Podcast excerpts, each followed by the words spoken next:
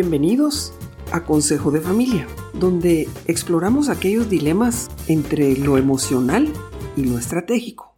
No hay tiempo de leer por mucho que interese el tema. Hoy iniciamos sesiones de lecturas relevantes con un artículo que explora el concepto de co-opetition, generosamente compartido por el Dr. Jiménez Seminario por vía de Atenarium, un interesante sitio de artículos de pensamiento estratégico. La traducción es libre y se presenta en el Consejo de Familia, a petición de quienes prefieren escuchar en su idioma, una ventaja de la tecnología y la modernidad. Esperamos que lo disfruten. Más allá de la guerra y la competencia. La guerra de la naturaleza en la que solo sobreviven los más aptos es una visión distorsionada de la evolución. Muchos organismos prosperan en un ecosistema darwiniano debido a las complejas interdependencias que comparten con otras formas de vida. Esto es doblemente cierto en el mundo de los negocios. Las complementariedades son más comunes en los negocios de lo que admitimos. Cuando hablamos de los jugadores en los negocios, somos rápidos en identificar la empresa y sus clientes, competidores, proveedores, sustitutos y el gobierno. Pero no debemos olvidar a los complementadores, esa contraparte natural de los competidores. Pues mientras que los competidores y los sustitutos hacen que los productos de una empresa sean menos valiosos para los clientes, los complementadores hacen que sean más valiosos. Por ejemplo, Microsoft es un complementador para Intel. Un aumento en la demanda de sistemas operativos impulsa la demanda de procesadores Intel. Un complementador es lo opuesto a un competidor. Es alguien que hace que tus productos y servicios sean más valiosos en lugar de menos valiosos. Es el éxito mutuo en lugar de la destrucción mutua. En la mayoría de los casos, los tomadores de decisiones conocen a sus jugadores, las reglas, las tácticas, pero el valor añadido y el alcance, en opinión de los autores, a menudo se descuidan en la toma de decisiones empresariales. Por ejemplo, con el valor añadido aquella pregunta de ¿qué aporta cada jugador al juego? En teoría, las empresas y los empleados no pueden capturar más valor del valor que añaden. Sin embargo, esto no siempre es cierto. Si no, miren los paquetes salariales exorbitantes que muchos ejecutivos disfrutan hoy en día. ¿Has notado cómo los fabricantes de automóviles, teléfonos inteligentes, software, editores de libros de texto, diseñadores de moda, lanzan nuevos productos en un ciclo bastante frenético? ¿Y cómo las personas por alguna razón sienten la necesidad de comprar su última versión? Esto es una combinación de mejoras incrementales, marketing inteligente y ejercicio del poder de mercado que persuade a los consumidores a comprar una y otra vez. De esta manera, el valor no es una cualidad intrínseca.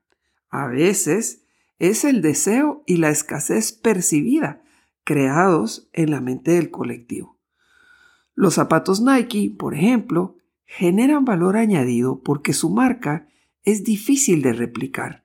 La calidad de fabricación y los atletas estrella hacen que sus productos sean muy deseables. Sin embargo, no hay nada hipervalioso en términos físicos en los zapatos Nike. La gente piensa que son deseables en parte, porque otros piensan que son deseables, y así sucesivamente. Como hemos aprendido, las sesiones en Consejo de Familia deben observar principios, agenda y estructura. Sin duda, adoptar esta consistencia o ritmo, como lo llama Patrick Dean en su bestseller que estaremos incluyendo en las sesiones de lecturas relevantes, son parte de la disciplina y esenciales para el éxito de una gobernanza. A nadie le entusiasman las secciones sin agenda, sin orden y sin conclusiones. A las primeras asistiremos, tal vez por interés y curiosidad, pero luego dejaremos de asistir por desinterés y cansancio. Apuntamos que nos vemos pronto y las cinco ideas que pondremos en acción. Número uno, ¿cosechamos lo que sembramos? Hmm, no es tan sencillo. La competencia es darwiniana y no existen los sistemas puros o independientes. En los negocios, sobre todo, cosechar la rentabilidad y la armonía o la destrucción del valor y el conflicto en la empresa familiar depende mucho más de nuestra capacidad de competencia. Número 2.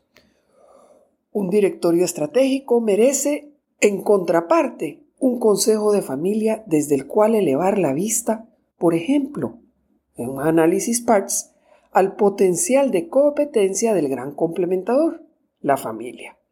Concretamente, la tarea es diseñar un mapa de gobernanza con visión de competencia.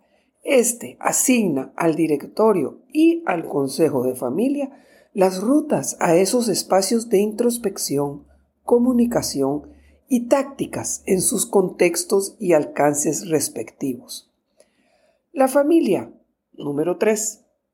La familia es el poderoso complementador de las empresas.